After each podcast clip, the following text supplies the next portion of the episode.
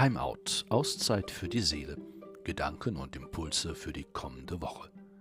Seien Sie herzlich willkommen zu dieser neuen Ausgabe heute am Silvesterabend. Mein Name ist Thomas Diener.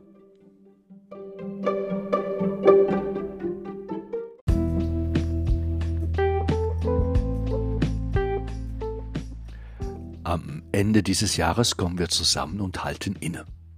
Unterschiedlich mögen die Gefühle sein, die uns in dieser Stunde bestimmen. Da gibt es das Gefühl der Dankbarkeit über vieles, das uns in den zurückliegenden Wochen und Monaten geschenkt wurde. Da gibt es das Gefühl der Verunsicherung und die damit einhergehende Frage, wie es in den kommenden Monaten weitergehen kann mit einem selbst, mit anderen und dieser Welt. Da gibt es das Gefühl der Trauer und der Einsamkeit über den Tod eines geliebten Menschen, den wir in diesem Jahr zu Grabe geleitet haben. Da gibt es das Gefühl von Ohnmacht und Wut, wenn wir an unsere Kirche denken, die uns sehr viel Anlass dazu auch in diesen zurückliegenden Zeiten gegeben hat.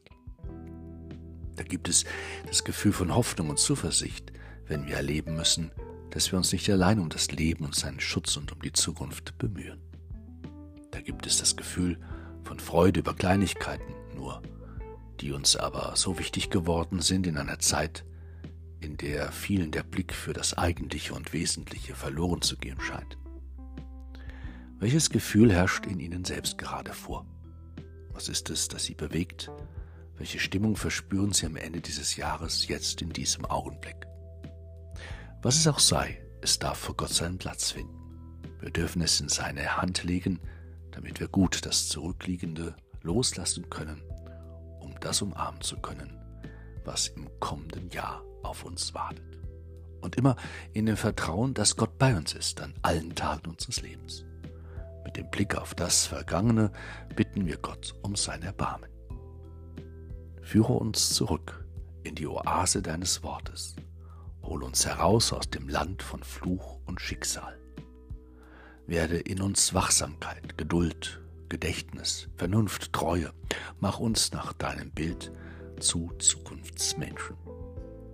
Lehre uns die Sprache, worin wir dich verstehen. Führe uns zurück in die Oase deines Wortes und deiner Gegenwart.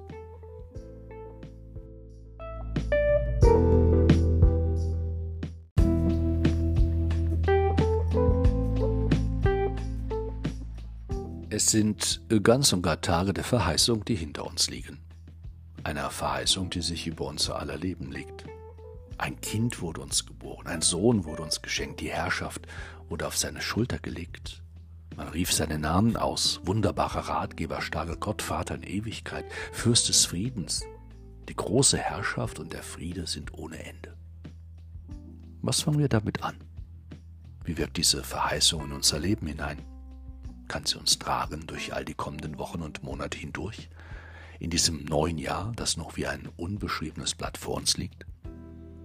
Es heißt, dass Maria alles in ihrem Herzen bewahrte und dass sie die Worte der Hirten in ihrem Herzen erwog. Was wollen wir uns für dieses neue Jahr bewahren? Was ist uns in all den Jahren so wichtig geworden, dass wir auch in der vor uns liegenden Zeit nicht darauf verzichten möchten, verzichten können? Mit vielen wird es so weitergehen wie in dem zurückliegenden Jahr. Machen wir uns nichts vor. Viel zu schnell holt uns der Alltag des Lebens wieder ein und damit auch die ganze Unsicherheit dieses Lebens und unserer Welt, der gegenüber wir uns nur sehr eingeschränkt behaupten können. Ausgeliefert sind wir, ausgeliefert bleiben wir und dies zu einem großen Teil und in vielen Lebensbereichen. Aber da ist immer noch der andere, möglicherweise kleinere Teil, und zu diesem Teil sind wir stark, sind wir kräftig. Zu diesem Teil sind wir hoffnungsvoll und zuversichtlich.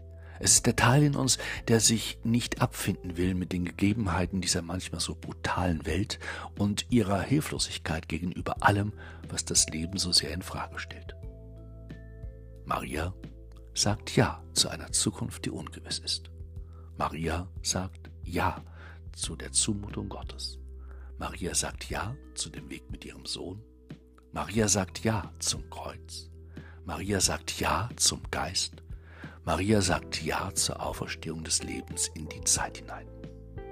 Aus dem Ja der Maria wird Leben, Aus dem Ja der Maria wird Stärke. Aus dem Ja Maria wird eine Wirklichkeit, die den Tod überwindet. Und was ist mit unserem Ja? Wollen wir uns mit einem beherzten Ja dem Kommenden zuwenden? Wollen wir mit einem furchtlosen Ja all dem Ungewissen entgegentreten? Wollen wir Ja zum Leben sagen, Ja zu Gott und all den Verheißungen, die er uns ins Herz gelegt hat, konkret in Christus geschenkt hat? Jedem Einzelnen von uns und uns als Gemeinschaft, uns als Gemeinde, uns als Kirche, uns als Welt.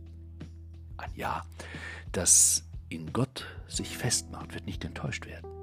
Ein Ja, das in Gott sich festmacht, rechnet mit Widerständen und Herausforderungen, aber auch mit dem Ja Gottes zu uns und unserem Leben. Wollen wir einander helfen, durchzuhalten? Wollen wir eine Verschwörung bilden, die in Stärke und Sanftheit das Neue herbeisehnt?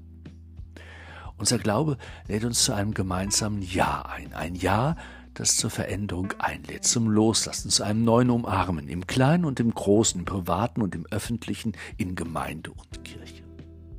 Mit dem Blick auf das Miteinander von Menschen, auf den Umgang mit der Schöpfung, auf das ökonomische Handeln der Staaten, ihr Verhalten gegenüber den Ressourcen, die sie der Erde immer mehr abzwecken, sehr oft mit wenig Weitblick auf die kommenden Generationen und deren Zukunft. Der Dichter schreibt, in gewissen Momenten zieht mein Leben in Lautlosigkeit an mir vorüber. Nichts leuchtet auf, nichts sticht hervor. Und doch liegt auf allem eine Gegenwart. Dann entdecke ich in meinen Gedanken einen Weg, eine Richtung. Ich spüre die Wünsche hinter meinen Wünschen. Ich ahne Zusammenhänge, ich höre tiefer und sehe weiter. Aber dafür gibt es keine Worte. Immer hat es mit Gott zu tun. Nicht irgendeinem Gott, aber dem Gott, der sich mir begreifbar machen will. So lausche ich auf die Bewegung in mir.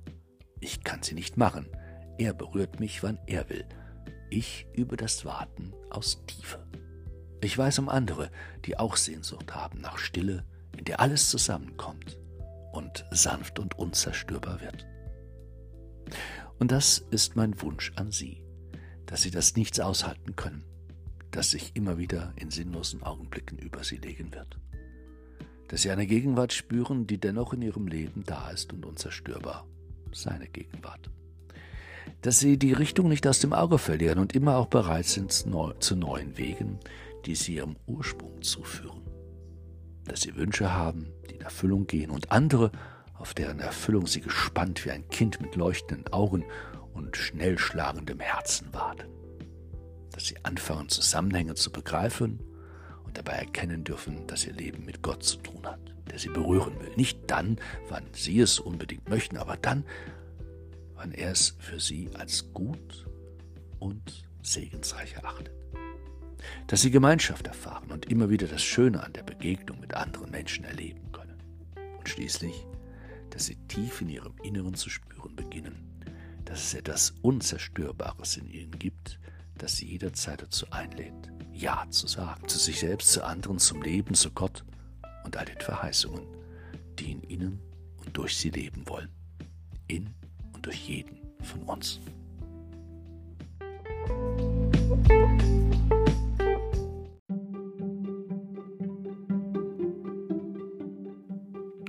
Haben Sie herzlichen Dank für Ihr Zuhören und Ihr Interesse.